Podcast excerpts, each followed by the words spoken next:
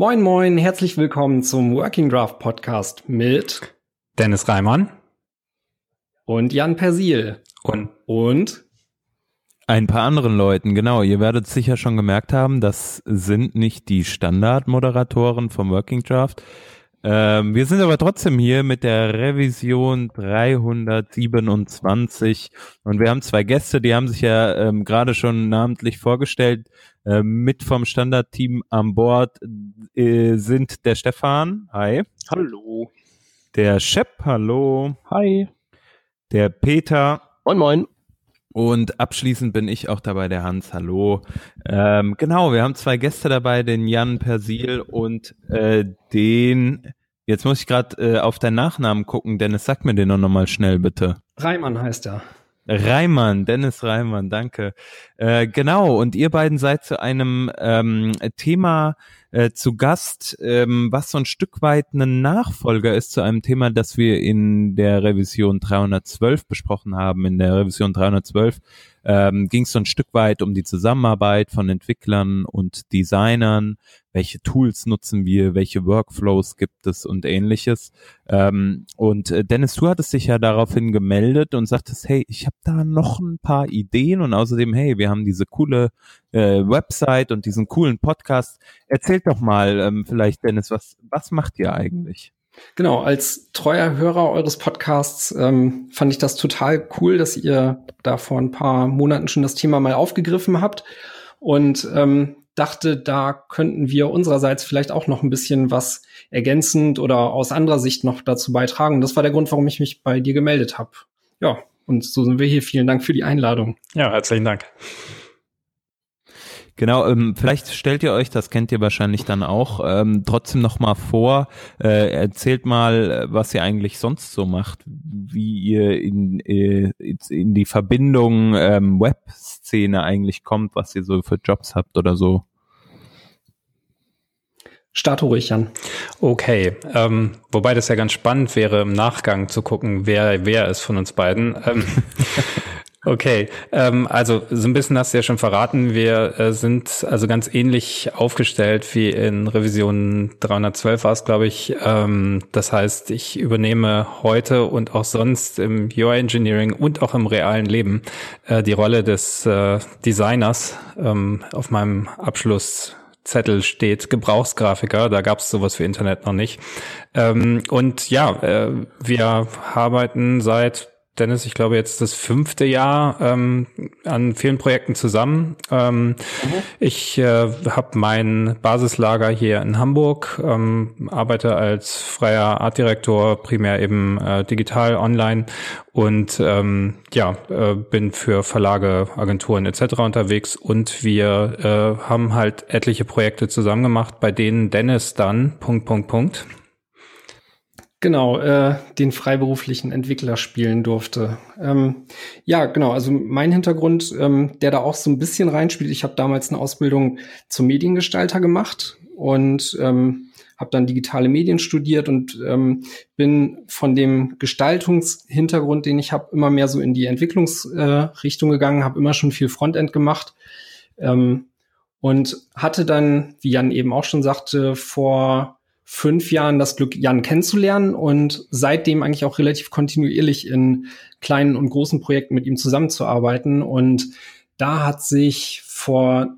zwei Jahren dann angefangen, ähm, rauszukristallisieren, was wir dann jetzt so unter dem Hashtag UI Engineering versuchen zu propagieren, nämlich wie man eben die Zusammenarbeit zwischen Design und Entwicklung näher zusammenrücken kann und dadurch das, zum einen das Ergebnis besser zu machen, aber zum anderen auch den Prozess, ähm, um da hinzukommen. Und da gibt es halt, ähm, wie ihr das in der vorigen Re Revision da auch schon mal hattet, ähm, total viele Ansatzpunkte, Tools, Workflows. Ähm, und ja, das ist eigentlich ein ziemlich spannendes Feld und Jan und ich beschäftigen uns da sehr explizit, wie gesagt, in den letzten zwei Jahren mit, was dann auch eben zu diesem eigenen Podcast geführt hat und so. Genau, das ist nämlich ähm, eine gute Sache. Ihr seid sozusagen aus eurer täglichen Arbeit darauf gestoßen, dass das ein allgemeines Thema ist. Man kriegt es ja auch immer wieder mit. Wir haben die Revision äh, 312 dazu gemacht und ähm, ihr habt euch dann auch entschlossen, einen Podcast zu starten. Welche, also was, wie, wie zieht ihr den auf? Ich glaube, ihr macht da so, äh, äh, ihr macht da mehrere Serien oder so serienartige äh, Dinge und auch viele Interviews, ne? Genau, wir haben ähm, erstmal eigentlich Grundlagen schaffen wollen, weil ähm, der ursprüngliche Startpunkt eigentlich der gewesen ist, dass wir gesagt haben, Mensch, wir haben jetzt hier äh, wirklich große Projekte, in denen wir mitarbeiten können und dürfen. Und ähm, es hat nicht jeder die Chance, in so einem Projekt immer mitzuarbeiten. Es gibt einfach nicht so viele große Projekte und es gibt äh, verdammt viele Entwickler und verdammt viele Designer da draußen, die im Zweifel einfach nicht an solche Projekte herankommen oder eben auch ganz gerne die Erfahrung daraus ziehen würden. Und wir haben eben auch gesagt, Mensch, wir machen das jetzt hier und ähm, reiten hier von einem anderen größeren Projekt und arbeiten halt relativ ähm, gut zusammen, weil wir halt ähm, da, Dennis hat's ja gesagt, er hat eben diesen Design-Hintergrund ähm, oder Mediengestalter-Hintergrund. Bei mir ist es so gewesen, dass ich immer gesagt habe, boah, trau keinem Entwickler und ich will von denen nicht abhängig sein. Also sind meine äh, 50 Prozent meines Bücherregals auch irgendwie Entwicklungsbücher, zumindest äh, zum Durchgucken.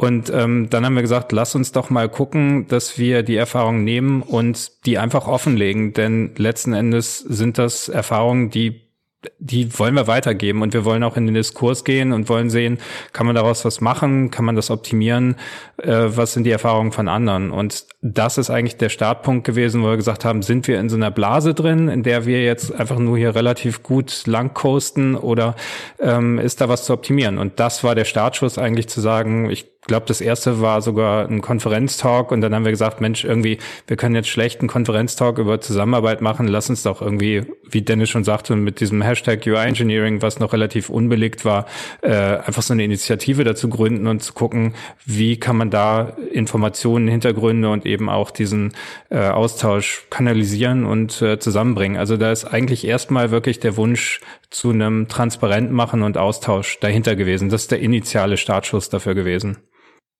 Genau, also die erste Staffel, ähm, da reden wir über Pattern Libraries und eigentlich so halt Werkzeuge und Techniken und die hat den Hintergrund, dass wir zwar zwischen Design und Entwicklung ganz viel ähm, miteinander arbeiten, aber in nächster Instanz da immer auch sowas dranhängt wie Produktmanagement oder äh, Projektmanager und eben solchen Leuten wollten wir quasi so eine kurze, knackige Form geben, sich auch über diese ganzen Begriffe und Termini zu informieren, die da so rumfliegen, die die Entwickler und Designer benutzen. Und das ist die erste Staffel und in der zweiten Staffel haben wir versucht, mal ähm, Unternehmen zu finden, die äh, das auch praktizieren oder ähnlich vorgehen und da haben wir dann halt Interviews geführt. Ja, äh, ihr hattet da ja auch ähm, namhafte Leute am Start. Ich glaube, ihr habt in der Vorbesprechung erwähnt, Trivago, äh, hattet ihr jemanden dabei, ähm, AWS war so mal gefallen. Ähm, was, auf was kann man da noch gespannt sein, wenn man die Folgen hört? Äh, das ist, das ist von bis, also Trivago und AWS ähm, waren tatsächlich sehr, sehr dankbare Gäste, weil ähm, die genau in die Kerbe geschlagen haben, die wir für uns halt so auch vorgefunden haben. Also in diesen Gesprächen hat man ganz oft nur mit dem Kopf genickt und gesagt, ja geil, äh, äh, das ist genau das, wovon wir auch immer erzählen. Und andere, ähm, auch kleinere, äh, äh ich sage jetzt mal kleinere Gäste, sind, sind da total interessant, weil ähm, da sich eben halt auch rausstellt, dass man das auch, wenn auch vielleicht anders, in kleineren oder ähm, Projekten mit nicht ganz so viel Budget halt praktizieren kann. Ne? Und da muss man sich dann andere Wege suchen. Das ist eigentlich auch so ein äh, Ding. Ich habe es ja eingangs gesagt, dass wir gestartet sind, weil wir gesagt haben, sind wir für uns in so einer kleinen perfekten Blase unterwegs, ähm, was wir dann, nachdem wir dann angefangen haben, mit diesem Thema auch loszugehen und in verschiedenen Konferenzsituationen das untergebracht haben und äh, hier und da mal was äh, erzählt haben, Beispiele gebracht haben etc., dass man vor allem gerade nach so einem Talk dann merkt, wie unglaublich unterschiedlich die Leute halt mit ihrem Wissensstand sind. Also da gibt's dann Leute, die kommen ähm, zu einem nach dem Talk und sagen, ja Mensch, super, dass ihr es erzählt habt, klasse, guter Talk. Und ähm, aber äh, kurze Frage, warum erzählt ihr das eigentlich? Das ist doch Standard, das weiß doch jeder. Und ähm, dann stehen noch zwei Leute daneben und sagen, äh, nee, ist schon voll gut, dass ihr es erzählt habt wir haben davon noch nie gehört und das ist so ein bisschen wie eine Erleuchtung heute gewesen. Und das ist halt so auch der Punkt, wo wir gesagt haben, da ist wahnsinnig viel ähm, auch ich will gar nicht sagen Unwissen, aber eben einfach wahnsinnig viel Potenzial, was es noch zu heben gilt, ganz einfach. Also wo Leute wirklich auch ihre Arbeitsweisen noch anpassen können, optimieren können und eben auch den Austausch reinbringen. Und da ist gerade das wichtig, was Dennis auch sagt. Oft sind es nämlich gerade ähm, kleinere Agenturen, Unternehmen ähm, oder auch ähm, ja Systemhäuser ist ein bisschen großes Wort dafür, aber ähm, wo wirklich ähm, nicht jede Sache Standard ist, die man dann vielleicht so als Standard hinnimmt. Ja.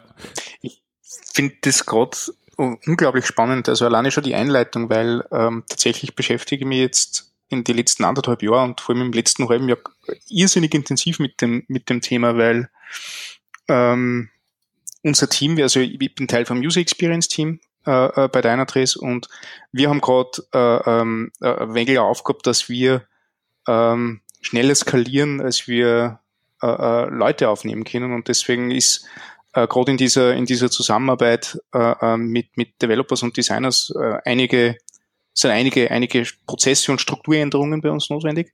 Ähm, aber alles, was ich in, in diese Richtung mache, ist, ist gerade im Moment auf ja, äh, ähm, 500, 600 Leute äh, an einem Design arbeiten lassen, äh, ausgerichtet. Nicht? Mir würde das unglaublich interessieren, weil das ist nur so ein bisschen das, das Missing Piece bei meinen Gedanken, die, die jetzt ähm, in die letzten Wochen, Monate versucht habe zu formulieren. Mir würde das interessieren, wie das, äh, ähm, wie ihr das seht von kleiner, kleiner Bude, kleinem Team, äh, Handvoll Leute, die, die miteinander arbeiten, bis hin zu ähm, riesiger Produktentwicklung, eben wie AWS, Trivago, was auch immer. Also wie, wie seht ihr da eure Tools im Einsatz von, von bis? Oder eure Prozesse?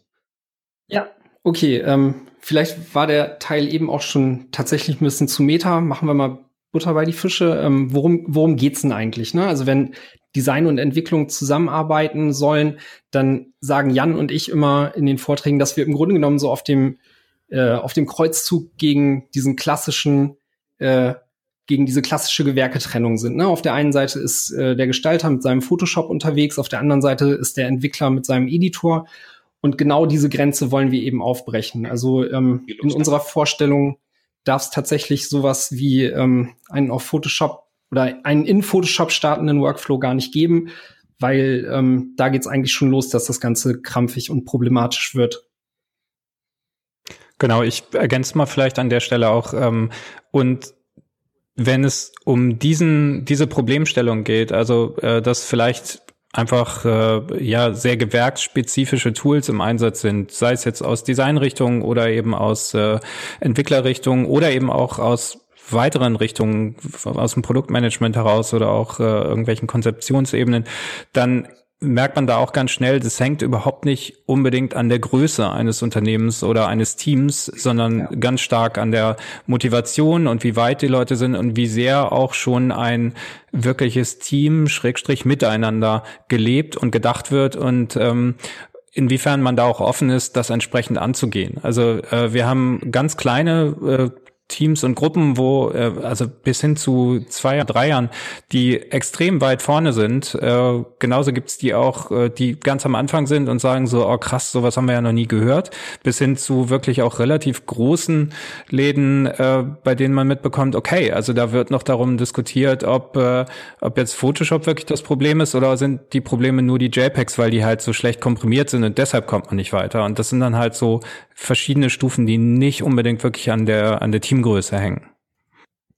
Erinnert mich an die klassischen PowerPoint-Mockups, äh, die man dann kriegt und sagt, so, jetzt macht es hübsch. Ne? Ähm, wie, wie startet ihr dann?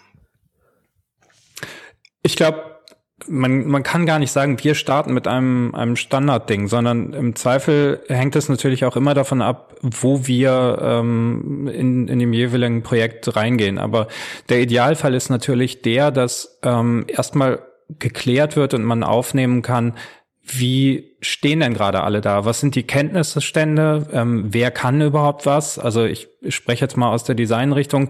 Ähm, ist das Design-Team, ähm, und ich nenne es jetzt mal auch wirklich nur Design und nicht UI, UX oder sonst irgendwas, sind die Designer überhaupt in der Lage, ähm, jenseits von einem Photoshop oder irgendeinem Grafikprogramm Sachen zu erstellen. Also ähm, das wird mitunter ja sogar in Illustrator oder in InDesign oder eben, du hast es eben schon gesagt, so wenn es mal was ganz Cleanes sein soll, vielleicht im schlimmsten Fall sogar in PowerPoint, wobei das fasst auch kein Designer an, das ist unrealistisch. ähm, aber äh, wenn, wenn die halt das als einziges Tool haben und das auch im Moment als einziges beherrschen, dann ist natürlich grundsätzlich schon mal äh, eine ganz andere Thematik da. Also wie kann man denn überhaupt die Möglichkeiten ähm, aufmachen, um eben die Designer dann auch mit in so einen wirklichen kooperativen Prozess zu holen? Und dann ähm, bedeutet es vielleicht eben auch dort ähm, erstmal Brücken zu bauen rüber zu den Entwicklern.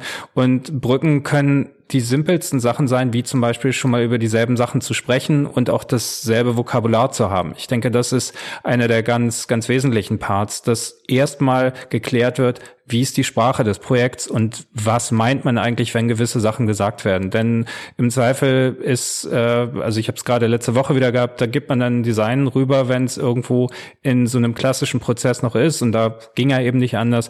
Und dann sagt man, so sieht's aus und der Entwickler, ich spreche jetzt bewusst aus der Designerperspektive, sagt, ja, habe ich umgesetzt und man denkt nur, also welches Design hattest du? Meins war es nicht, ne? Äh, und das ist dann genau aus Entwicklersicht natürlich wieder dieselbe Sache. Ähm, da hat Dennis wahrscheinlich genauso auch einen Ansatz.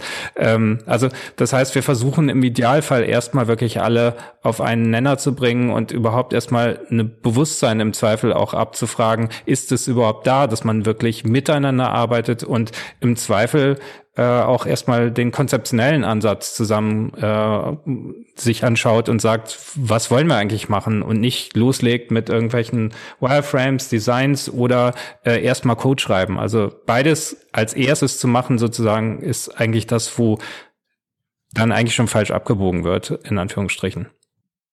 Aber dann lass uns das an dem Beispiel mal eben bitte auch konkret machen, damit wir, damit wir das einfach nur mal eben kurz durchziehen, weil da kam die Frage ja auch her. Ne? Also ich hatte ja eben schon gesagt, dass in höher gelagerterer Instanz dann später auch äh, bei unserer Zusammenarbeit äh, sowas wie Product Owner oder Produktmanager äh, halt mit reinkommen. Und genau äh, damit geht das eigentlich los. Also das ist überhaupt kein Wasserfallprozess, wo ähm, erst irgendwie konzeptionelle Arbeit passiert, dann wird das in Designs gegossen und am Ende kommt es beim Entwickler an, sondern wir setzen uns ähm, zuerst zusammen. Das da kann beispielsweise so ein Kickoff ähm, ein Design-Sprint sein, wie man den von Google kennt. Ähm, da kann es aber auch andere Formen geben. Jedenfalls äh, sitzen von Anfang an alle Parteien, die in der, in der Oberfläche oder im Produkt involviert sind, zusammen.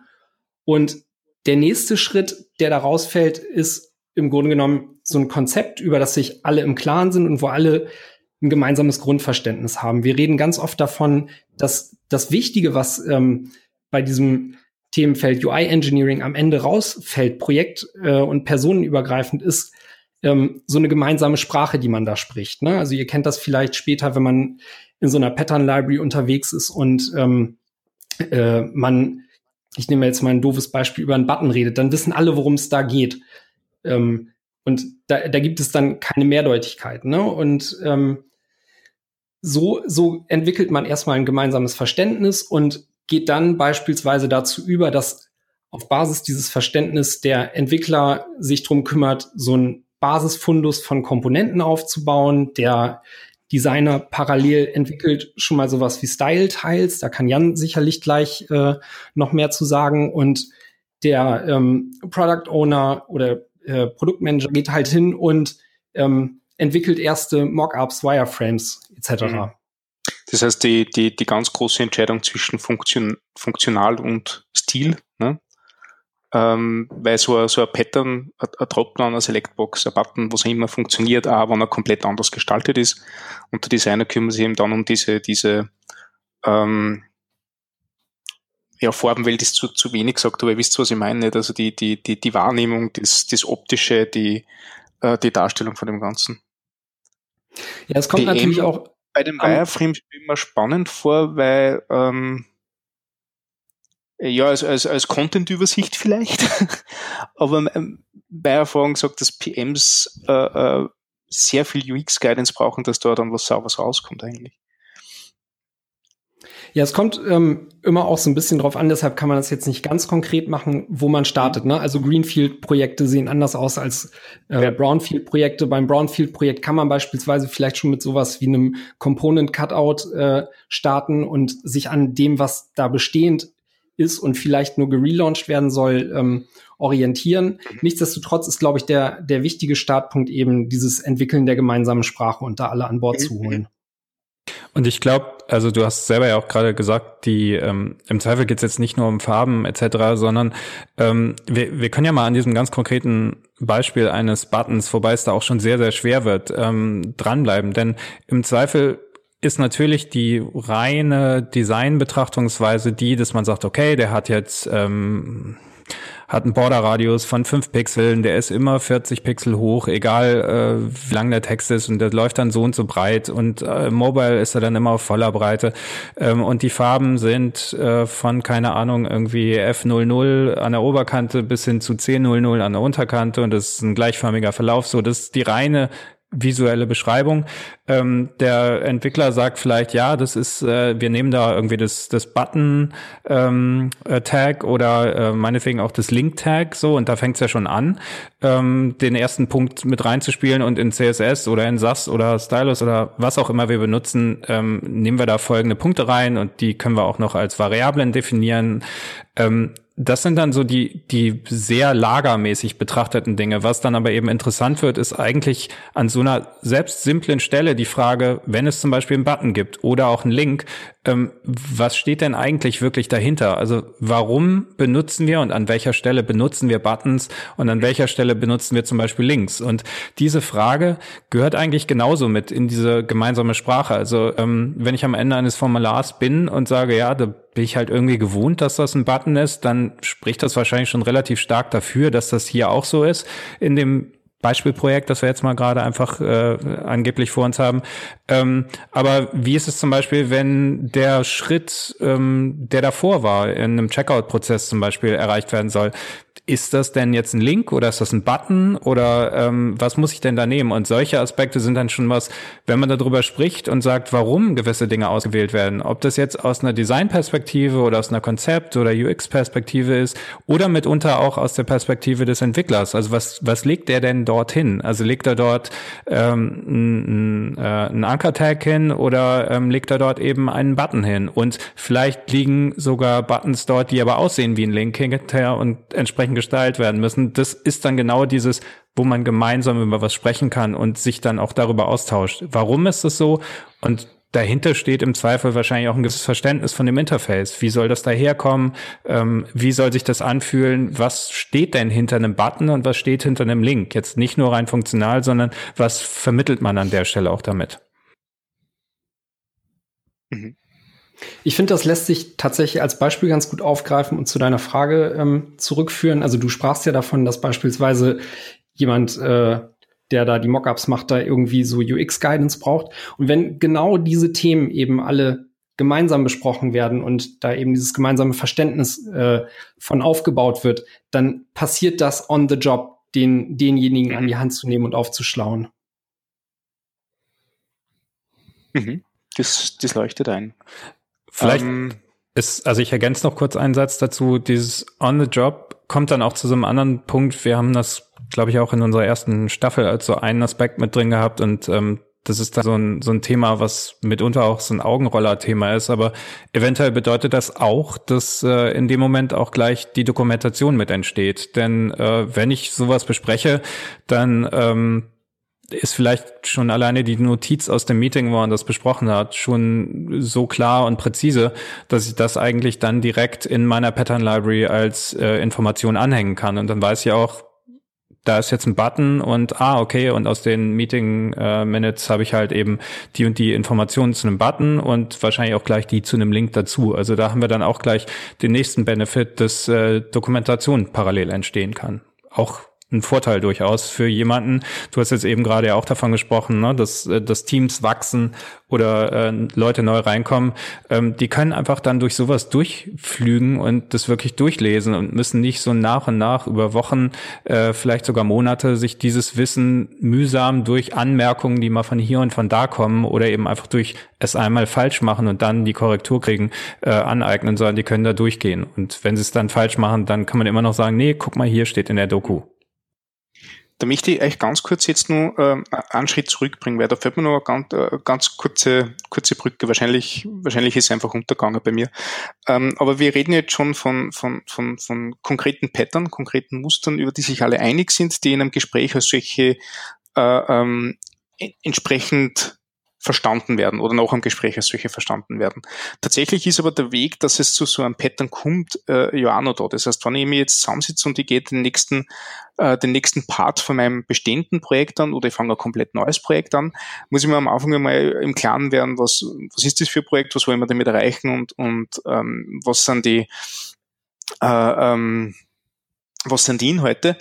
Da fällt aber nur ein Sprung, dass ich jetzt sage, passt und dort nehme ich einen Button. Also da, da, da muss ja irgendwie ein gemeinsamer äh, ähm, ich will nicht Prototyping sagen, Prototyping ist mal schon fast zu konkret, sondern eher äh, ähm, ähm, ich ja, vielleicht, vielleicht der Mock, vielleicht der Whiteboard-Kritzelei da sein, damit ich weiß, wo sie überhaupt hingehen soll. Ne?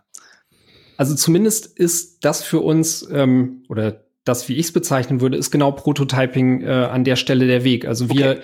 Ähm, okay. wir prototypen halt ganz viel. Ähm, wenn, wenn Jan und ich zusammenarbeiten, dann ähm, sind, sind das vielleicht auch Dinge, wo da kurze ähm, Skizzen oder so am Whiteboard oder tatsächlich auch Sketch äh, entstehen können, aber wir gehen an der Stelle schon relativ schnell in den Browser und machen da Dinge. Ähm, okay. Wir wir sagen auch immer, dass wir möglichst viele Deliverables ähm, eliminieren wollen. Und das ist am Ende, da können wir uns später auch noch drüber unterhalten, auch das, wo ich ähm, wahnsinnige, wahnsinnige Effizienzgewinne ähm, von, von dem Ansatz, den wir, den wir verbreiten wollen, sehe. Ähm, nichtsdestotrotz ist halt genau eben dieses in den Browser möglichst nah ans Endprodukt gehen, ähm, da der Weg für uns. Ich würde vielleicht auch noch einen Schritt zurückgehen, ähm, weil du, weil du schon, du bist schon im Browser gelandet gerade, Dennis. Ähm, und noch mal einen Punkt auf dieses, dieses Prototyping packen. Also ähm, wir haben anfangs ja auch von diesen verschiedenen ja, äh, Bereitschaften beziehungsweise unterschiedlich weit sein von Kunden, ähm, Teammitgliedern etc. gesprochen. Und ähm, was zum Beispiel wirklich eine einfache Sache ist und die hat es sogar im Namen. Also das sind dann so Sachen wie eben, okay, wir brauchen dies und das. Du hast es eben beschrieben. Wir haben jetzt irgendwie ein Ziel, das wir erreichen müssen, haben vielleicht noch gar nicht unbedingt ähm, ein ganz konkretes Layout vor Augen oder eine, eine Struktur oder ähnliches, dann ist wirklich die ähm, Vorangehensweise beispielsweise eben über so Paper Prototyping eine relativ gute Sache. Da gucken einen die Leute mitunter hier und da schon mal skurril an und sagen, was ist jetzt los? Also wir wollten hier das Meeting machen und es geht um die Website und sie packen jetzt hier Stift und Zettel und ein paar Scheren aus. Ähm, was aber nicht zu unterschätzen ist, ist an so einer Stelle, dass die Leute wenn sie erstmal über diesen ersten, wir sollen hier was malen, Schock hinweg sind, ähm, dass sie anfangen, eben relativ einfach erstmal Begriffe auf Zettel zu schreiben, schieben das hin und her und dann wird das alles Schritt für Schritt auch relativ schnell konkret. Die Leute stehen meistens zusammen, der äh, gemütliche Sitzkreis hebt sich auf, die Leute fangen an, um den Tisch zu stehen und das Spannende ist, weil man eben einfach nicht so viel Zeit vertun will im Normalfall, nimmt man dann plötzlich Jetzt sind wir wieder beim Button. Den Button, den man im ersten Screen hatte und hebt den mal kurz auf den nächsten Screen, den man jetzt bauen will und sagt, hier guck mal, dann nehmen wir denselben. Und in dem Moment passiert ganz oft sowas und das passiert mit kleinen und großen Komponenten, aber auch mit Vorgehensweisen, mit Prozessen, eben mit Patterns, dass die Leute merken, hey, hier sind ja Sachen, die sind sinnvollerweise gleich, weil das an der Stelle so ist und an der Stelle so. Und das passiert nicht so stark, wenn äh, beispielsweise der schlimmste Fall so sich ein Designer irgendwie äh, zwei Tage, drei Tage, eine Woche einschließt und irgendwie mal ein paar Screens runterwirft. Ähm, da ist die Diskussion gar nicht da. Und dieses gemeinsam um den Tisch stehen ähm, haben wir also einfach auch als eine Sache erlebt, die extrem gut die Leute an Bord holt. Und dann kommt auch das, das Sprechen passiert dann einfach, ne? Hm. Also was wir äh, intensiv machen, ist Whiteboarding. Also wir haben einfach jeden Meetingraum bei uns, der ist mit einer Riesenlatte an Whiteboards ausgestattet und da wird gekritzelt und geschmiert und ausradiert und wieder neu gemalt und das ist auch so, ähm, wie es das du gerade beschrieben hast, bei uns stehen uns halt alle an der Tafel und kritzeln herum und das, das hilft, äh, hilft genauso. Äh, ähm, die, ich finde es witzig, dass du sagst, dass, äh, dass du einen, einen ausgeschnittenen Button noch woanders verwenden kannst. Das, glaube ich, verstärkt nur mit diese Komponentendenke, die eigentlich ganz, ganz wichtig ist für solche Sachen. Ganz genau. Finde ich interessant. Ähm, wie geht es mit Leuten um, die sie, die sie massiv dort wären? Weil also ich kenne das auch aus eigener Erfahrung. Es gibt immer wieder die Leute, die wollen ja gerne im stillen Kämmerlein die eine von Gott gegebene äh, Eingebung in Photoshop umsetzen oder von mir aus in Sketch umsetzen, weil es halt gerade modern ist. Äh, und äh, sagt sie natürlich auch so, dass das nicht, äh, ähm, nicht tragbar ist, spätestens beim Review. Also wie überzeugt die Leute, die, die da noch ein bisschen Scheu haben? Ich glaube, es gibt. Und vor allem, was, was, was mich, ähm, wenn ich das mal kurz noch anhängen darf, was mich interessieren würde, wäre, wie geht man um mit ähm, Organisationen, die so, die so strukturelle Hürden haben, mhm. wo zum Beispiel diese Trennung der Gewerke einfach so ähm, in der Organisation ganz tief ver, ähm, verwurzelt ist, nach dem Motto, die Designer, die sind in dem Haus da drüben und da darfst du nicht reingehen, weil Grund. Also nehmen wir den ersten Teil vielleicht kurz. Dann, ähm, also dieses gemeinsam dran arbeiten ähm, und, und da wird jetzt vielleicht einfach nicht genau gesehen, warum man das so machen sollte. Oder es, wir haben das halt schon immer in Photoshop gemacht, sind ganze Layouts. Ähm, und da sind oft da Gründe dahinter, warum das so gemacht wurde. Entweder weil man es einfach vorher nicht anders kannte oder wir haben das auch erlebt, dass einfach ähm, ganz blöd gesagt gemauert wurde, weil man das ähm, einfach also man hatte Angst, ne? muss man ganz ehrlich sagen, dass man jetzt sagt, ja, wir kümmern uns jetzt erstmal um ganz einfache Komponenten und äh, spricht mal über das Design, wo dann gesagt wurde, so Gottes Willen, das können wir gar nicht machen. Hinterher, hinterher passt dieser Button gar nicht so ins Gesamtlayout, das wäre total schrecklich. Ähm, und wo dann aber sich rausstellte, da war die Angst einfach die, dass wenn sowas dann einmal fertig ist, dann ist es halt fertig für die nächsten zehn Jahre. Und wenn man dann klar macht, nee, wir sind hier in so einer Situation, wo wir Sachen auch schnell ändern können. Wir wollen nicht ständig alles umschubsen, aber die Sachen sind durchaus im Fluss und es ist eingeplant, dass wir sowas ummodellieren. Dann kann man den Leuten an der Stelle zumindest wenn es eine angstgetriebene Sache ist, das schon mal nehmen und auch ihnen zeigen. Und das ist eine Sache, wo man dann einfach auch ganz schnell sagt, okay, wir bauen das jetzt erstmal so, aber äh, ist egal, wenn ihr das dann ändern wollt, dann zeigen wir euch mal ganz kurz, dass innerhalb von, äh, keine Ahnung, zwei Minuten das Ding von grün auf rot springt. Ja, also äh, und dann merken die das und dann merken sie, oh, wir müssen gar nicht irgendwie zehn Monate warten, bis das irgendein Dienstleister für uns umsetzt, sondern das geht wirklich schnell und wir können daran sogar testen. Das ist der eine Teil. Ähm, der zweite Teil war, ähm, dass du sagst, da gibt's das in der Struktur wirklich getrennt und man soll da nicht rübergehen. Ähm, dann hat das mitunter auch Gründe, aber da ähm, muss man dann vielleicht auch wirklich schauen, warum sind diese Gründe so, wie sind die aufgebaut. Ähm, denn unterm Strich wird sich dann erstmal zeigen, da gibt's vielleicht, vielleicht sind die sogar äh, wirtschaftlich getrennt. Ne? Dann ähm, ist, glaube ich, da an der Stelle, und das ist jetzt natürlich die Frage, ob wir als jemand, der von außen kommt, in welcher Rolle wir dann da auch reinkommen, ähm, in Klammern würden, ähm, was wir da wirklich mit erreichen wollen. Und Dennis hat es eben schon mal angerissen, das Thema Effizienz ist halt eigentlich so ein sehr guter Hebel, über den man da reingehen kann und sagen kann, schaut mal, wenn wir ähm, hier gewisse Sachen vereinheitlichen können, wenn wir erstmal mit einem Prototypen schnell an den Start gehen können. Und den könnt ihr, ich nehme jetzt mal so das einfache Beispiel, aber ihr könnt zum Beispiel diese News-Seite nicht nur im Layout sehen, in der normalen Browser-Darstellung von einem 17 Zoll Bildschirm oder so, sondern ihr könnt das hier in jede Größe ziehen und das ist vielleicht sogar schon irgendwie äh, mit einem Entwickler ganz grob hingeworfen, weil man zusammengearbeitet hat. Dann habe ich da sofort eben die Möglichkeit, das auch direkt äh, am, am Mobiltelefon mir anzugucken oder am Tablet und über solche Wege kann man natürlich da auch rangehen. Ähm, ich weiß nicht, Dennis, willst du was ergänzen? Ja, genau, lass mich da auch noch mal rein, weil ich habe da auch äh, eine klare Meinung zu. Also ähm, ich glaube, dem kann man sich von zwei Ebenen äh, nähern. Ähm, und das eine ist halt so irgendwie das Persönliche. Also ich habe ein Anliegen daran, ähm, oder das haben wir beide auch, wir wollen Leute schneller und besser machen. Und ich unterstelle einfach mal jedem, der irgendwie in unserem Job unterwegs ist oder irgendwie da artverwandt, der hat Interesse daran, der hat Bock darauf und der möchte auch gerne effizienter werden, einfach weil er äh, so früher Feierabend machen kann oder ähm, sein Chef ihn dann feiert. Und ähm, ich glaube, auf, ähm, auf so einer Organisationsebene kann man dem halt genauso kommen. Ne? Also ähm, du willst halt auch Projekte oder deine Organisation schneller und besser machen und sei es nur, weil sie dann wirtschaftlicher funktioniert.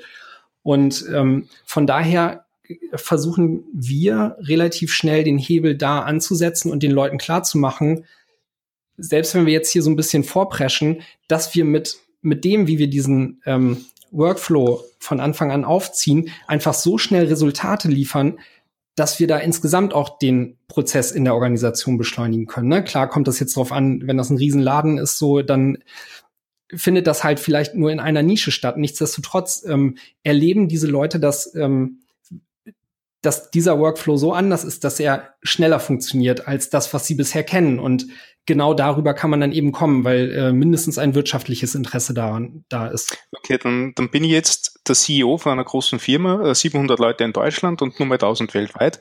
Ähm, du hast es geschafft, dass du deine Idee jetzt bei mir vorschlagst und jetzt hätte ich gerne Zahl. Äh, in, inwieweit macht uns das effizienter? Was ist der, der, der, der Return of Investment für mich in an, Dollars? An der, an der Stelle finde ich es find total interessant einzusteigen, weil ähm, diese, diese Unternehmen haben in erster Linie oftmals, zumindest ist das unsere Erfahrung, nicht das Problem, dass sie, dass sie jetzt irgendwie erstmal schneller und effizienter werden wollen, damit sie noch geilere und noch bessere Produkte abliefern, sondern die haben ganz oft das Problem, die stehen mit dem Rücken an der Wand, weil sie so langsam sind, dass sie das Gefühl haben, sie kommen mit dem, wie die Konkurrenz abliefert, nicht mehr mit und sie müssen jetzt was tun. Und das, das ist eigentlich eine, eine ganz gute Ausgangsplatz, mhm. weil da kommt man halt, trifft man auf so eine gewisse Demut. Die Leute müssen was tun und jetzt äh, kann man da hinkommen und halt Vorschläge machen, das zu verändern. Ähm, nichts, Jetzt habe ich aber deine Frage so umgedreht, dass ich sie nicht konkret beantworten musste. Ne? okay, du hast das ähm, auch schon oft verkauft. Ne? Also, aber also, Nein, aber ist, äh, ich frage das aus einem ganz, ganz einfachen Grund. Ich muss morgen diese Frage beantworten. Ne? Deswegen würde mich jetzt so, so eine Zahl durchaus interessieren. Okay, dann, äh, dann machen wir es auch daran mal konkret. Also ist das ungefähr so die Situation, die ich gerade beschrieben habe, oder ist das tatsächlich dann Na, wir, sind schon, wir, sind schon, wir sind schon eigentlich um einiges weiter, aber ähm, wir werden sicher zu dem Thema noch kommen. Es wird mir jetzt so, wie Sie, wie Sie redet, wundern, wenn wir nicht angelangen würden, aber ich versuche morgen die Idee vor einem Design-Ops-Team zu verkaufen. Ne? Und äh, da muss natürlich, nachdem wir schon äh, ähm, das, was ich als UI-Engineering bezeichne, zum gewissen Grad machen, wir aber halt gerade mit äh, ähm, mit, mit dem Wachstum von der Firma und mit, mit, keine Ahnung, sieben weiteren UI-Teams, die, die mitarbeiten müssen, einfach nicht mehr mitskalieren können, äh, sauber, ähm, wollen wir dieses Design as a Service äh, äh, Thema über, über ein konkretes Design-Ops-Team aufrollen. Und ja. ähm, das muss ich eben morgen verkaufen. Äh, dann, dann hört ihr dazu tatsächlich noch mal äh, vielleicht heute Nacht den Podcast mit Christoph Reinhardt von Trivago an, weil ähm, er spricht da über genau sowas, ne? Also wie so ein Team mhm. dann als ähm, interner Dienstleister, sagt er da auch tatsächlich, ähm, ja, genau. funktionieren kann. Und also genau das ist es, äh, glaube ich, auch, was, was das dann ausmacht. Ne? Also, mhm. und das ist nicht nur irgendwie hier Sachen bauen, sondern das ähm, eben dann wirklich so ein, so ein ganzheitlicher Dienstleistungsgedanke, äh, der mhm. sich insgesamt um das Interface des Produkts oder Projekts. Äh, ja, das geht. Ding ist, also ich, ich versuche es jetzt als, als ähm, We do the heavy lifting zu verkaufen. Nicht? Also das heißt, ähm, jeder, der, der, der, der beitragt am Produkt, am UI und am äh, Webseiten, Marketingaufwand etc. hin und her, ähm, hat die Möglichkeit, äh, sofort sie in seiner Spezialisierung auszutoben, weil sämtliche Grundarbeit und Basisarbeit schon mal erledigt ist. Äh, weil wir äh, nicht mhm. nur ein System, sondern auch äh, Pattern, Templates, äh, ähm, Guidance geben, ähm, wie du sauber von, von der Grundidee zur ähm, Clickdummy kommst. Nicht? Weil nur was im Code existiert, gut. Und wenn du gleich mit dem Code anfängst, weil schon mal 1% deiner Arbeit erledigt sind, ähm, geht, geht das natürlich ganz gut. Also das also ist so die Idee. Aber, aber da sind wir jetzt gerade in dem Diskussionsfluss schon ganz am Ende, glaube ich. Also da du, du, merkst aber in so einer Diskussion, wo du das vielleicht pitcht, relativ schnell, ähm, als was das verstanden wird, was du da verkaufen mhm. willst. Ne? Ist das eine Kostenstelle oder ist das eine Investition? Und ich ja. versuche, ähm, wenn, wenn ich auf dieses ähm, auf diese ähm, Empfindung, das ist ja irgendwie eine Kostenstelle, ne? Da müssen wir hier irgendwie da Leute haben, die da irgendwie Krams bauen und so. Versuche ich relativ schnell über diese ganzen Vorzüge, die das hat, dahin zu kommen, eben genau das zu machen, was du gerade beschrieben hast, nämlich das als Investition zu verkaufen und zu sehen, eben weil das ähm, als interne Dienstleistung so viel weiteren Impact hat, als einfach nur, da sitzen Leute, die schrauben irgendwie Komponenten und die können andere dann benutzen. Mhm, mhm, mhm. Ich glaube, an der Stelle muss ja. auch also da ist die Diskussion dann auch ganz schnell, wenn sie zu siloartig geführt wird, auch eben einfach nicht mehr realistisch. Denn äh, im Zweifel ja, ist der Aufbau von so einem äh, Design-Ops-Team ja auch etwas, was also im besten Fall nicht im Geheimen passiert, sondern auch nach außen getragen wird. Und ähm, das sind halt eben Kosten, ähm, die kann man sich mal ganz geschmeidig aus dem HR-Kontingent rüberziehen, denn äh, die werden im Zweifel an vielen Stellen nicht mehr losgehen müssen. Teure Headhunter bezahlen, Leute irgendwo abhaben, sondern im besten Fall kommen dann die Leute, die Bock auf sowas haben, eben von sich aus, weil sie gehört haben, ah, cool, die haben sogar ein Design-Ops-Team. Mhm. Äh, das heißt, die haben einfach eine Arbeitsweise, in der ich heute arbeiten will. Also ähm, ich weiß gar nicht mehr, äh, in welcher Folge wir das hatten in unseren Interviews, Dennis, vielleicht weißt du es noch, aber es war letzten Endes äh, die Aussage, ähm, dass äh, wir, ich glaube, Thomas Lobinger hat das gesagt, so, also bleibt äh, da draußen nicht an Stellen sitzen, wo es halt eben langweilig ist. Es gibt genügend geile Sachen zu machen und es gibt genügend Orte, an denen ihr wirklich äh, gut rausgehen könnt und spannende Themen findet. Und genau das sind dann die Punkte, wo Leute rangehen. Und ähm, ich weiß nicht, wie viel Diskussionen dann wirklich ernsthaft so geführt werden, dass man guckt, Ah ja, okay. Wir brauchen also keine Headhunter mehr oder nur noch wenig und äh, das läuft alles halt ein bisschen einfacher. Ne? Also sowas sind dann halt lauter so Streuthemen, die dann da reinkommen, die man dann eigentlich auch mit reinziehen muss, wenn man wirklich, wie du es gerade so schön sagtest, in Dollars, ja, dann holen wir doch bitte auch die Dollars von den äh, angrenzenden Themenbereichen mit rein und diskutieren die halt mit.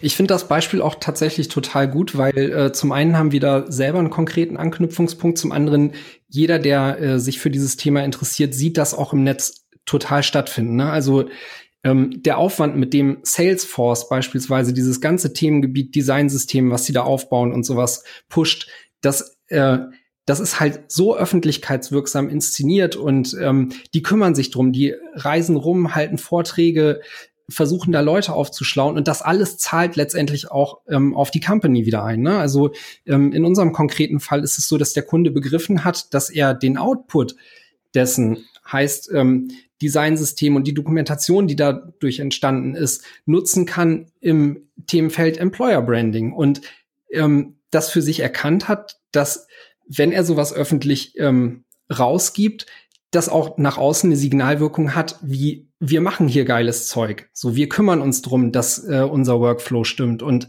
das führt in letzter Instanz auch wieder dazu, dass Leute darauf A aufmerksam werden und B vielleicht auch dort arbeiten wollen. Ja, cool.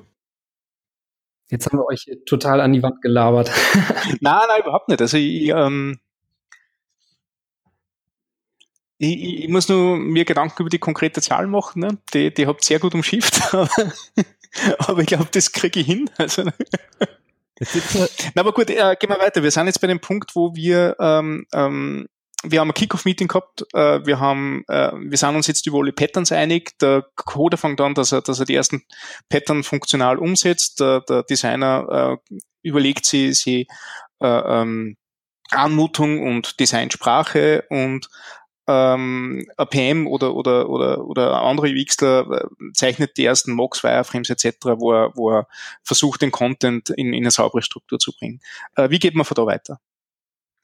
Jan, magst du an der Stelle vielleicht ein bisschen äh, was rund um das Wort Style-Teil sagen, weil da werden wir oft nachgefragt und das ist ähm, für uns tatsächlich ein konkretes äh, Werkzeug in diesem Fall, um da weiterzumachen? Ja, äh, denke ich auch, macht Sinn.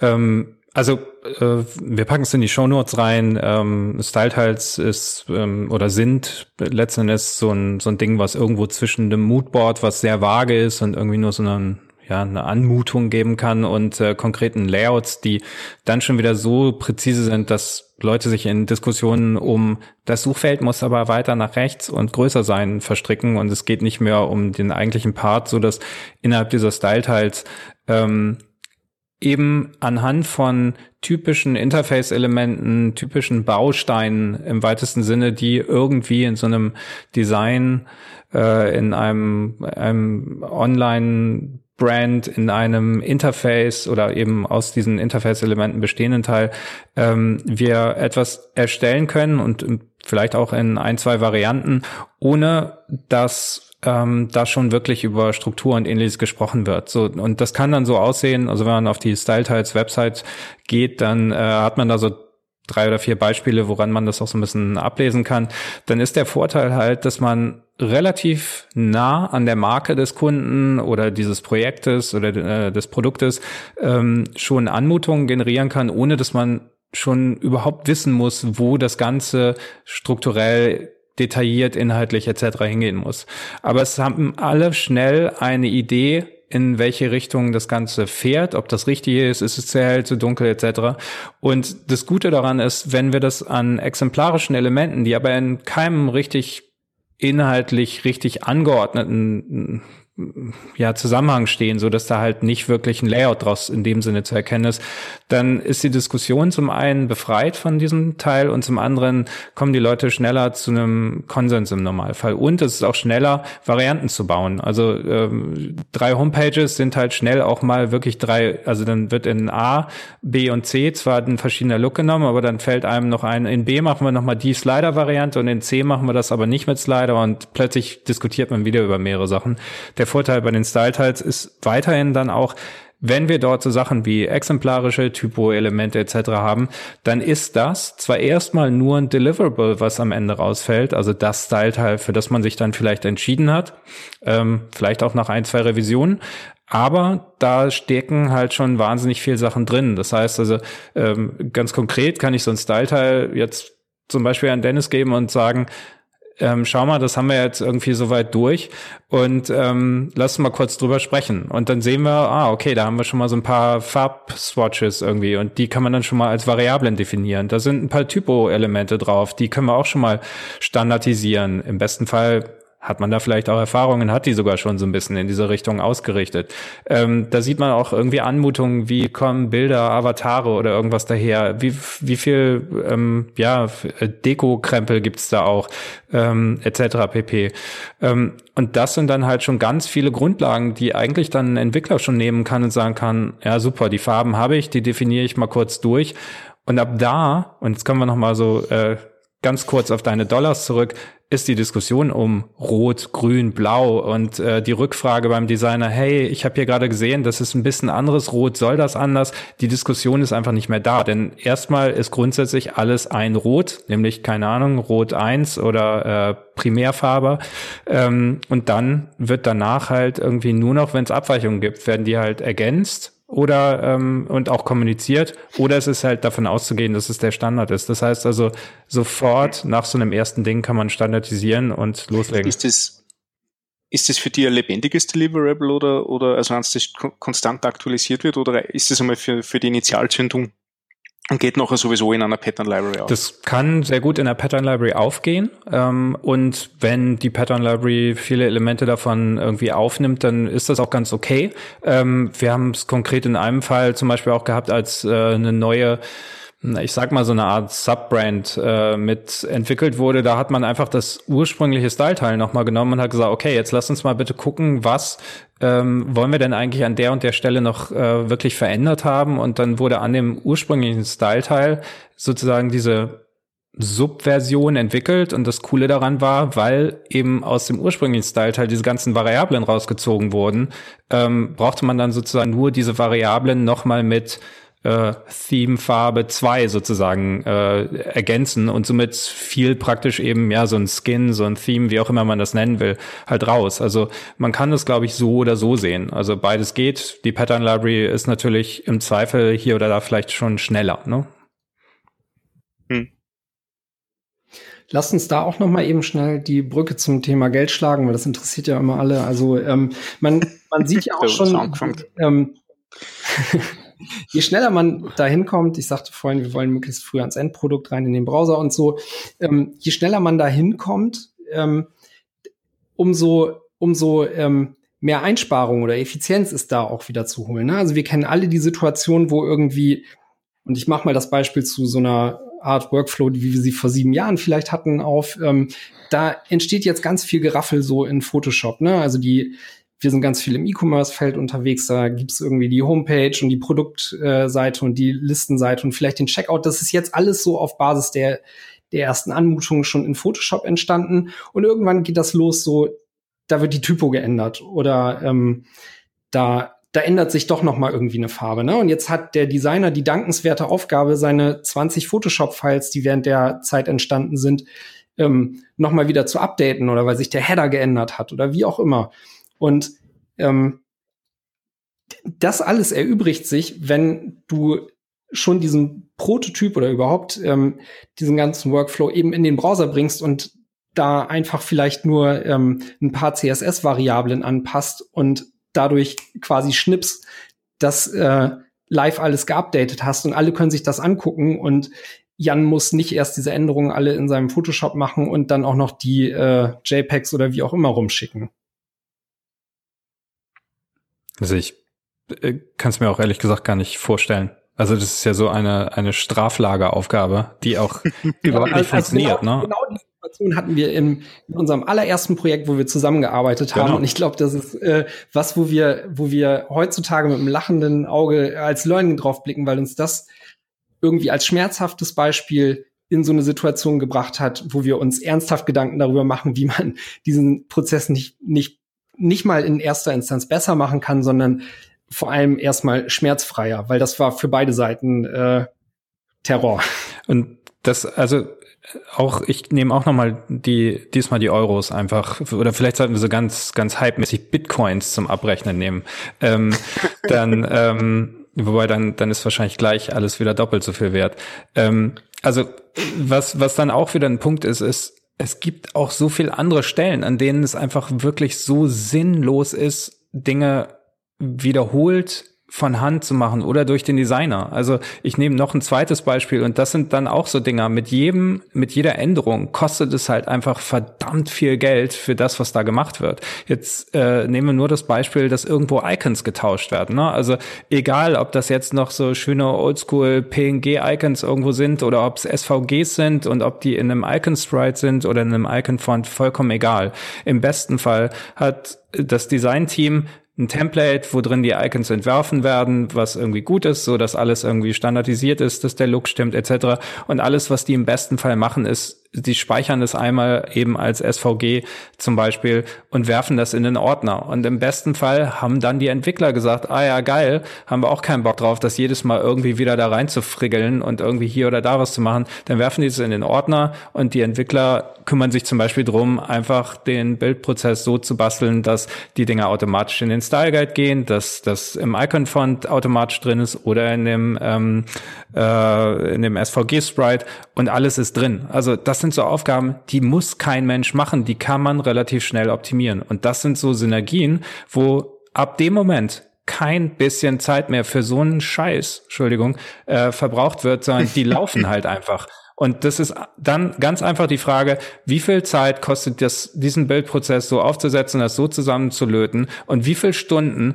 ab hier sollen, egal ob studentische Hilfskraft oder hochbezahlter 700.000 äh, Dollar Artdirektor, äh, das jetzt machen und was ist vor allem, wenn irgendwie mal alle weg sind, die gerade wissen, welche Ordner zu nehmen sind, also totaler Murks. Sowas ist so schnell umzusetzen dann im Vergleich. Genau, jetzt haben wir ganz viel über Geld gesprochen. Jetzt lass uns endlich mal über Technik quatschen, weil eben der von Jan angesprochene Bildprozess eigentlich äh, das nächste Ding ist, was dann entsteht. Ne? Also ähm, in den meisten Fällen bringen wir jetzt halt schon irgendwie was Bestehendes mit, weil ich sagte eben, wir sind viel im E-Commerce unterwegs und äh, meistens ist es dann doch schon immer irgendwie das Gleiche. Ähm, also so, so ein Bildprozess, um einfach beispielsweise das, was Jan gerade beschrieben hat, zu automatisieren, der ist für uns ähm, da in, in der Tool-Sektion auch unerlässlich. Und ihr werdet euch wundern, also ihr werdet das Problem nicht haben, aber wie viele Projekte da draußen eben genau diese Form von Automatisierung, die für uns alle heutzutage selbstverständlich ist, wie viele das noch nicht haben?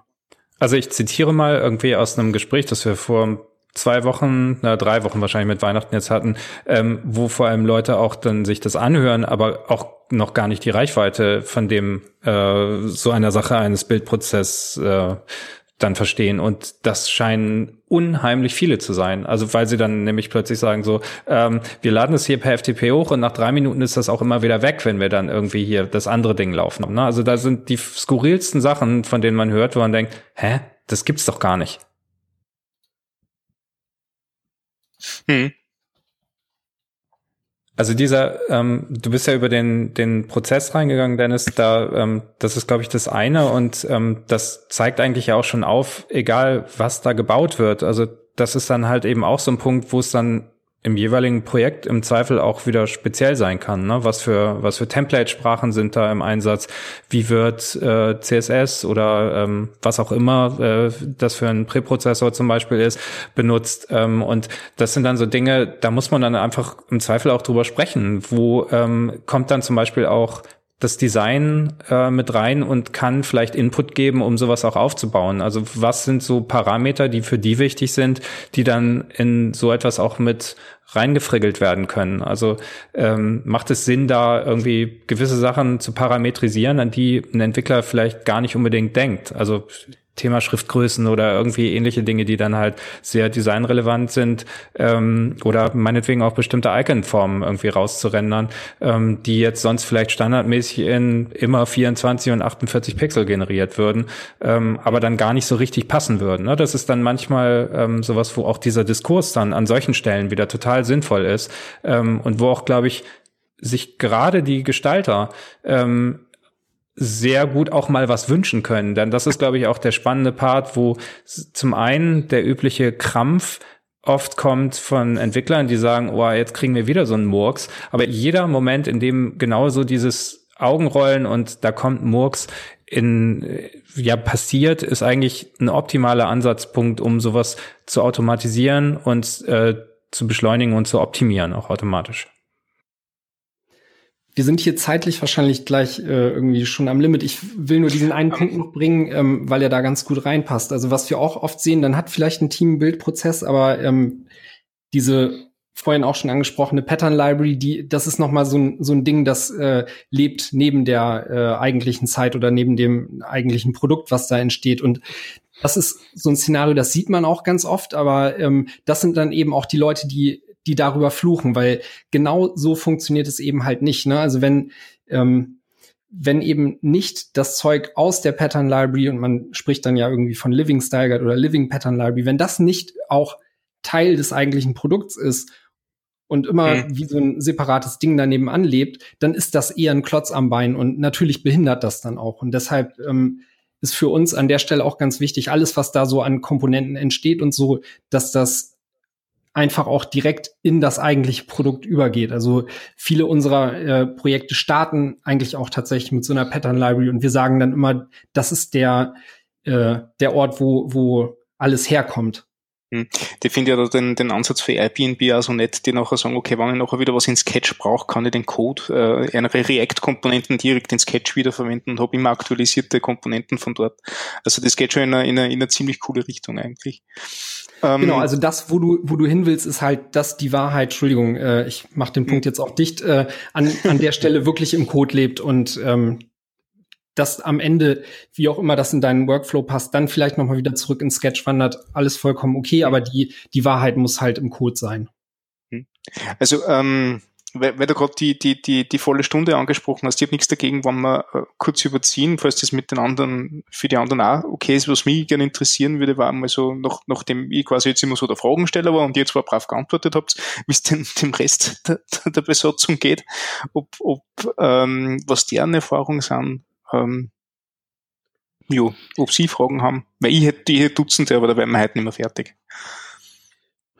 Ähm, ja, wir hatten ja in der Vorbesprechung schon so äh, das kurz angerissen. Ähm, ihr seid ja, äh, also so wie ich das verstanden habe, seid ihr ja auch so wie so ein Einsatz-Duo äh, unterwegs. So, äh, man mietet euch im Doppelpack und dann äh, seid ihr mal für eine gewisse Zeit in einem Projekt oder bei einer Firma und etabliert da so äh, oder versucht da eben so Standards zu etablieren.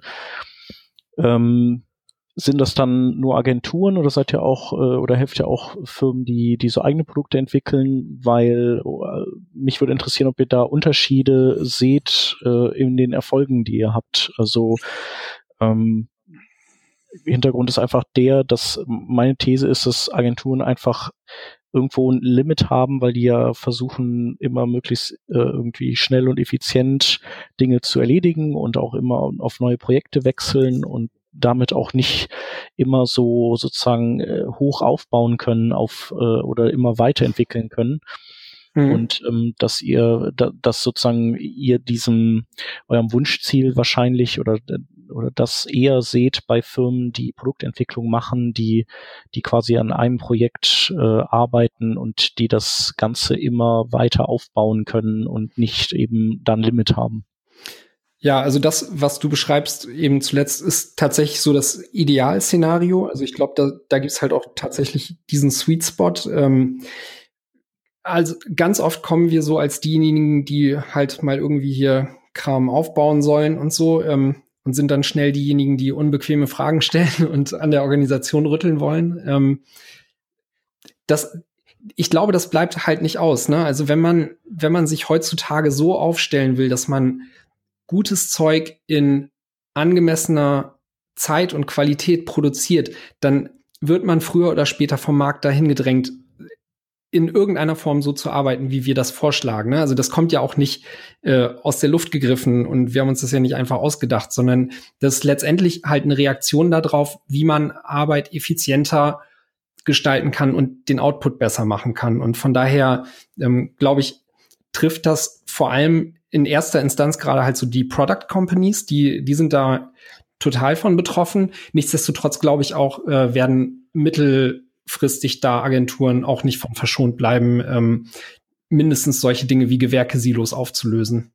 Dazu kommt wahrscheinlich auch als ein Aspekt, dass man bei so einer Product Company im Normalfall die Situation hat, wo natürlich auch so der Maintenance-Part automatisch drin ist und das ist wiederum dann der Teil, den ja. oft natürlich die Agenturen nicht zwingend mehr durchführen müssen. Da könnte man jetzt sagen, ja klar, dann die wollen nur schnell, schnell irgendwie das Ding durchkriegen, im besten Fall vierfache Stundenzahl trotzdem abrechnen.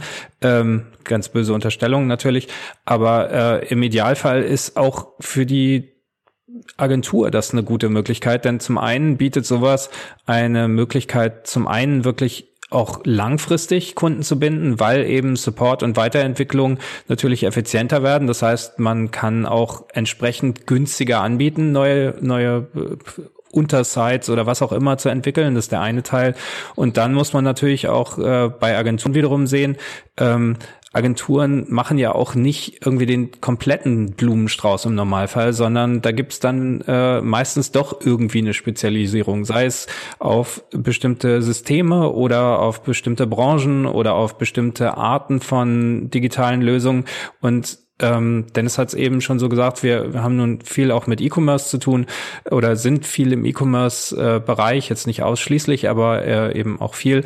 Und natürlich sind da Parallelen und jede Agentur, die sich, ich sag jetzt mal, als E-Commerce-Agentur versteht, ähm, wäre natürlich äh, ziemlich dämlich, wenn sie irgendwie jedes Mal meint, das Rad von vorne neu zu erfinden. Und da kann man natürlich irgendwie seine Erfahrungen reinstecken. Das heißt nicht, dass jeder Shop dann gleich aussehen muss, aber im Laufe der Zeit sind halt eben solche Komponenten und äh, auch Ansätze ja durchaus eine Möglichkeit, auf die man aufbauen kann. Und das ist dann zum Beispiel die Frage, ob sich so eine Agentur vielleicht eben auch ihr eigenes, ihre eigene White Label Lösung oder Lösungen baut, mit denen man dann loslegt. Das heißt, man hat einfach auch so das äh, Stichwort Time to Market, was man dann reinbringen kann und sagen kann, wir als Agentur sind so aufgestellt, dass wir ihren Shop eben nicht in vier Monaten an den Start kriegen, sondern wir können das in sechs Wochen und da sind dann die und die Sachen drin. Also insofern ist es eigentlich theoretisch theoretisch egal, ob Agentur oder Product Company oder eben Inhouse-Team.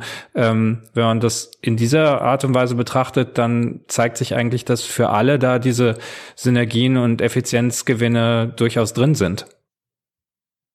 Ja, macht auf jeden Fall Sinn. Ähm, ich stelle das nur in der Praxis einfach fest, dass, dass viele Agenturen nicht so langfristig vielleicht äh, denken und ähm, manchmal hat das ja auch einfach damit zu tun, dass dann Projekte irgendwann langweilig werden, wenn die dann so in diese Maintenance-Phase gehen und dann will man wieder irgendwas Neues, Tolles, was Aufregendes machen. Und ähm, darum ist man dann oft nicht so lange in so Projekten drin, wo, wo sich das dann am Ende auszahlt. Aber auch diese Baukastensysteme sind, sind cool. Ähm, da muss man dann auch nur natürlich Verkäufer haben, die das dann auch ähm, verstehen und verkaufen können und nicht was verkaufen und dann muss man aber doch noch das und das anpassen, weil sonst hätte es der Kunde nicht genommen und ach ja. Nicht dann so kommen wir genau wieder an den mhm. ähm, Kommunikationspart vom Anfang. Ne? Da sind dann eben wirklich wieder auch alle gefragt. Das heißt, im Zweifel muss halt eben auch ein, äh, ein Verkäufer äh, oder eine Verkäuferin auch wissen, was halt wirklich viel Aufwand ist und was nicht. Und ähm, das bedeutet vielleicht eben, dass die eben entsprechend auch einfach sehen, wo die effizient sind, denn im Zweifel können sie dann vielleicht auch mal genau andersrum verkaufen. Es wird ja immer nur so negativ formuliert, aber wo sie sagen können, ja, das und das kriegen wir in einer halben Zeit hin, wohl wissend, dass es nur ein Fünftel der Zeit ist, ganz blöd gesagt. Also und wir haben heute so viel über Geld geredet, so ein bisschen kann diese Episode dann ja auch als Referenz dienen. Ja, stimmt. Und äh, vielleicht abschließend würde mich noch interessieren, äh, ob ihr ähm, habt ihr äh, oder habt ihr schon mal erlebt, dass so, ein, äh, so eine Revolution von unten äh, passiert, also dass, äh, dass man quasi den, den Chef überzeugt bekommt, oder ist es eher so, dass der Ansatz der ist, eben in der in der Führungsriege das Verständnis zu wecken und es dann sich nach unten äh, durchzieht? Und vielleicht noch die Frage, ob ihr mehr Erfolg habt äh, mit euren Ideen bei kleinen Teams oder bei großen Teams. Also ich stelle mal eine ganz steile These auf und du darfst sie gerne auch widerlegen, Dennis. Aber ich würde mal ähm, behaupten, wir haben ähm, in verschiedenen Projekten schon wirklich alles erlebt und alles bedeutet dass Sachen eher von oben zum Beispiel, und das nenne ich jetzt mal angeordnet wurden und Arbeitsweisen dann auch eben vorgegeben wurden.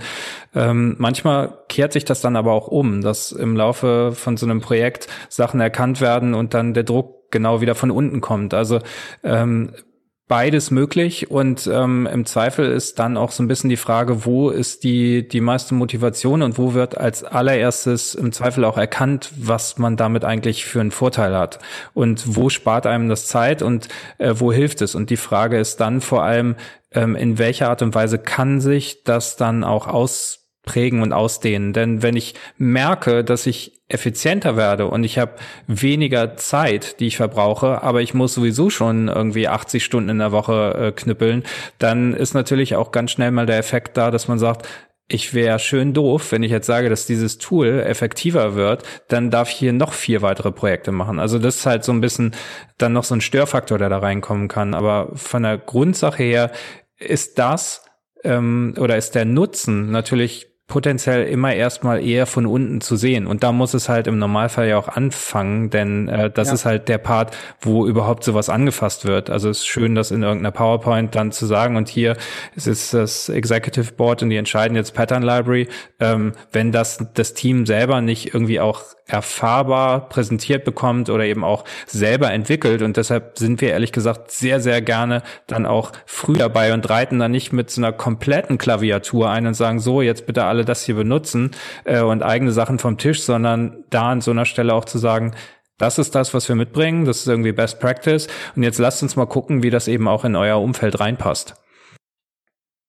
Ja, also in den ähm, großen Projekten hatten wir dankenswerterweise immer die Situation, dass, ähm, dass da von vornherein der Buy-in von oben da war. Und ähm, ich würde jetzt nicht sagen, dass es dann halt äh, so top-down angeordnet wurde, so zu arbeiten, sondern meistens trifft man eben genau auf so eine Situation, wie wir sie dann in einem kleineren Projekt hatten, wo das Ganze wirklich von den Entwicklern kam, die gesagt haben, ähm, wenn wir dieses Projekt so stemmen wollen, dann, dann brauchen wir hier die Arbeitsweise, die Jan und Dennis äh, propagieren. Die hatten äh, die kennen uns und die kennen den Podcast und so sind wir da auch in das Projekt gekommen. Und ähm, ich, wie Jan sagte, ich glaube, am besten funktioniert sowas von unten, aber da kannst du die Leute auch leicht mitnehmen, eben weil du sie besser und effizienter machst. Und das ist eigentlich was, wo jeder dankbar für ist. Und die haben auch Ideen, ne? muss man auch ganz ehrlich sagen. Also die ja. kennen meistens ihre Projekte am allerbesten und die wissen, wo die Stromschnellen sind, die es um Schiffen gilt. Und äh, dann kann man eben entsprechend auch die Tools darauf ausrichten und auch zum Beispiel fachspezifisch machen. Ja, genau. Also wir verstehen uns an, an der Stelle eigentlich mehr so als Sherpa. Ne? Ähm, also wenn man da wirklich in so einem Beratungsgig dann reinkommt und Dinge um äh, ändern soll oder anpassen soll, dann können wir halt auf Basis der Erfahrung, die wir jetzt durch die Projekte haben, irgendwie sagen, so, okay, ähm, geh mal lieber links rum und nicht rechts, aber ähm, das, das jeweilige Setting, das kommt dann halt aus dem Team. Im besten Fall wissen die nicht mehr, dass wir da waren hinterher, sondern sagen, das genau. ist ihr eigenes Ding und da sind sie selber drauf gekommen. Also sie sind am Ende 200 Prozent geiler. Im Idealfall. Hört sich super an. Und äh, ja, seid ihr denn, seid ihr dann auch äh, gut gebucht? Wahrscheinlich schon, oder? Oder habt ihr immer gut zu tun? Auch immer 300 Prozent, ja, ne? also, ne? ja, ist auch. Nichtsdestotrotz, also wenn sich da jemand für interessiert, äh, meldet euch gern. Ähm, vielleicht um da auch noch mal die Brücke zum Podcast wieder zurückzuschlagen. Also wir ähm, suchen gern auch nach Leuten, die ihre Erfahrungen in dem Bereich teilen möchten. Gern auch kritisch. Also wir äh, wollen jetzt nicht nur sagen, dass es das geilste seit geschnitten Brot ist. Ähm, also kommt auch gerne zu äh, als Gast in unseren Podcast und challenge das Ganze. Und auch auf jeder Ebene. Also das ist uns total wichtig. Das äh, ist natürlich total geil, mit den größten Marken der Welt irgendwie äh, auf seiner Podcast-Page rum äh, posen zu können. Ähm, aber es ist mindestens genauso spannend, was bei ähm, und ich nenne jetzt klein, nicht im Sinne von klein. Ich habe das eingangs ja schon beschrieben, sondern äh, da, wo kleine Schritte gemacht werden und wo die auch erfolgreich funktioniert haben. Das ist auch wahnsinnig wichtig und auch wertvoll für uns, weil wir in so einer Situation, wo wir neu ein Projekt anfangen, auch immer wieder dieselben Probleme finden, aber wir finden auch immer wieder neue. Und da ist es extrem spannend rauszufinden, ähm, wie dann damit umgegangen wird und vor allem auch, wo dann wie erfolgreich damit umgegangen wurde. Also das ist definitiv da. Und äh, grundsätzlich, also Dennis hat schon gesagt, also äh, ihr habt eben gesagt, wir, wir sind so als Duo buchbar. Äh, das, das hat sich nun äh, an einigen Stellen ergeben und das ist natürlich auch super, da spart man viel Zeit, weil äh, alleine wir schon relativ gut eingegroovt sind. Aber ähm, das, das ist eben gerade auch das Spannende, eben in verschiedene Situationen zu kommen und da ähm, ja so als, also Dennis hat es perfekt geschrieben mit dem Sherpa, da eben so ein bisschen diese initiale Last rauszunehmen aus dem, was da jetzt gerade zu stemmen ist und den Leuten auch ein bisschen Freiraum zu geben. Und das ist vielleicht ganz wichtig, nochmal kurz mit aufzunehmen. Wir haben dieses, dieses UI-Engineering-Thema auch schon durchaus gefährdet gesehen. Ähm, nicht in, in schlimmster Art und Weise, aber ähm, das ist halt nicht einfach nur, wir fangen jetzt an, so zu arbeiten, sondern das ist halt im weitesten Sinne immer ein Change-Prozess. Und wenn ich den halt an einer Stelle mit einbaue, wo eigentlich maximal abgeliefert werden muss, also ihr macht bitte in kürzester Zeit alles neu äh, und man hat vorher so nicht gearbeitet, dann sind das halt zwei Sachen, die gerade auf 100 Prozent abgefragt werden. Und da versuchen versuchen wir an solchen Stellen dann eben einfach auch durch ähm, ja, Mitbringen von äh, einerseits Erfahrung, andererseits aber eben auch äh, Toolsets zu helfen und das Ganze dann eben in Anführungsstrichen erträglicher zu machen. Im besten Fall ähm, natürlich ein bisschen Vorlauf, denn dann können sich alle auch darauf einstellen. Ja, also äh, gerne als äh, zum einen als Gast melden bei euch für den Podcast, gerne auch Fehlschläge als Thema in dem Bereich und nicht nur äh, äh, äh, Erfolgsgeschichten. Und zum anderen, äh, wer interessiert dran ist, ähm, seine Prozesse so ein bisschen mit, mit eurer Unterstützung in die Richtung zu bekommen oder der vielleicht äh, euch als Externe braucht, um andere Leute so ein bisschen auf den Geschmack zu bringen.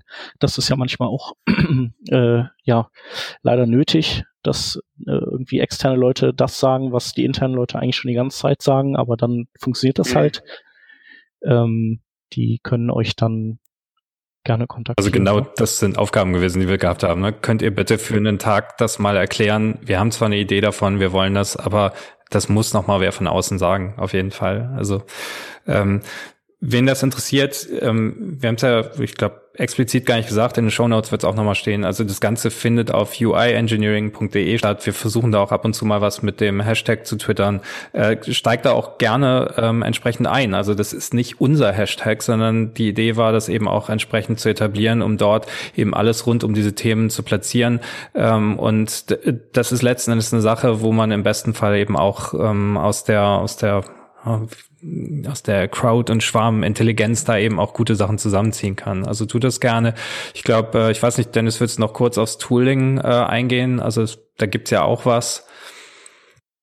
Ich, ich finde äh, diesen Punkt ganz wichtig, weil er auch oft äh, missverstanden wird. Also UI-Engineering ist nicht unser Brand, sondern im besten Fall wird das halt zu so einer Austauschplattform rund um das Thema. Deshalb nennen wir das auch immer eher so das Hashtag dazu. Ähm, genau. Ähm, Tooling, weil Jan das gerade auch noch sagte, werfe ich es auch noch in die Runde. Ich ähm, oder wir arbeiten da an einem, an einem Open Source Projekt, was eben ähm, am Ende so eine Art Pattern Library beziehungsweise Dokumentationsgenerator ist. Da soll am Ende halt so ein ja letztendlich Konversationshub für alle Themen rund ums UI äh, äh, rausfallen und das Ganze nennt sich dann passend UI Engine, findet man auf GitHub, äh, packen wir auch in die Show Notes.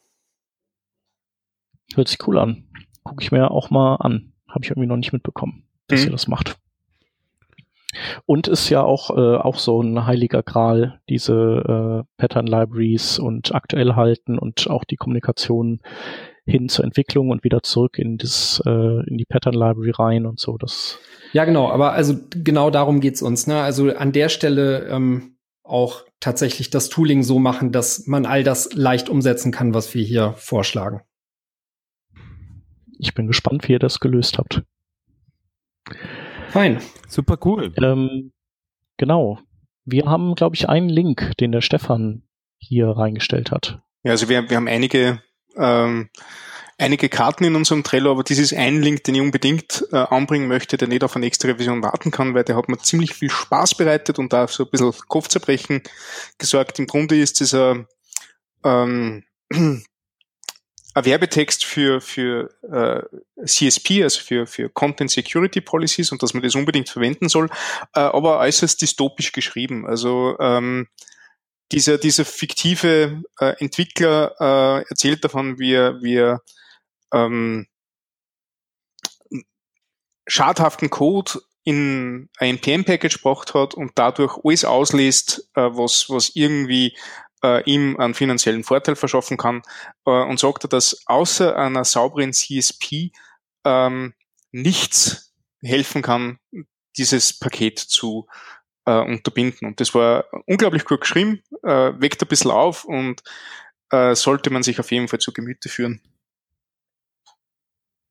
Haben wir es dann äh, geschafft. Eine sehr, sehr interessante äh, Revision geht äh, zu Ende. Vielen Dank, äh, Dennis und Jan, dass ihr da wart. Wir sagen danke für die Einladung. Ja, besten Dank für die Einladung. Das äh, machen wir immer gerne und kommt wieder auf uns zu, wenn ihr ähm, nochmal ein interessantes Thema habt oder die Idee noch ein bisschen weiterentwickelt habt oder einfach in regelmäßigen Abständen. Und äh, oder unseren Podcast einfach mal machen wollt. Das Intro haben wir uns anscheinend schon ganz gut qualifiziert, Dennis. Auf jeden Fall. Auf jeden Fall. Ja, cool. Vielen, vielen Dank und danke auch fürs Zuhören. Kommentare und Anmerkungen jederzeit gerne ähm, in den Kommentaren zur Sendung oder über Twitter. Ähm, die beiden Gäste sind auch äh, auf Twitter zu erreichen ähm, oder vielleicht auch per E-Mail sogar, wenn man gut nachforschen kann. Äh, ansonsten danke fürs Zuhören und bis zum nächsten Mal. Ciao. Adieu. Ciao. Ciao.